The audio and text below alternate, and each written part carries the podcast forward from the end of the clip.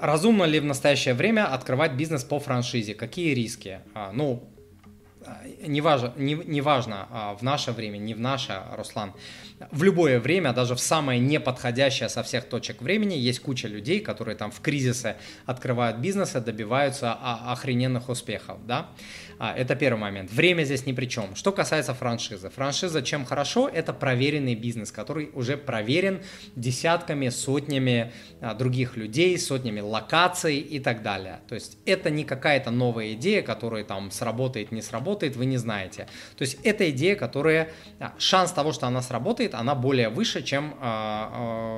Этот шанс более выше, чем... Более высокий, чем если вы придумаете какую-то там новую идею, непонятно а, откуда-то. Это часто известный бренд, то есть, да, то есть вы, а, вам не нужно зарабатывать десятилетиями бренд, вы берете готовый бренд, открываете по франшизе какой-то а, бизнес. Вам помогают с рекламой, в, подбо- в подборе с изучением персонала и так далее. То есть эта идея сама по себе неплохая.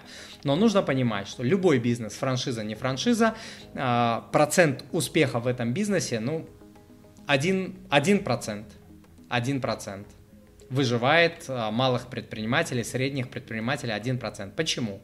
А, какая бы ни была франшиза, какой ни был бы бизнес, если руководитель дурак, бизнес умрет.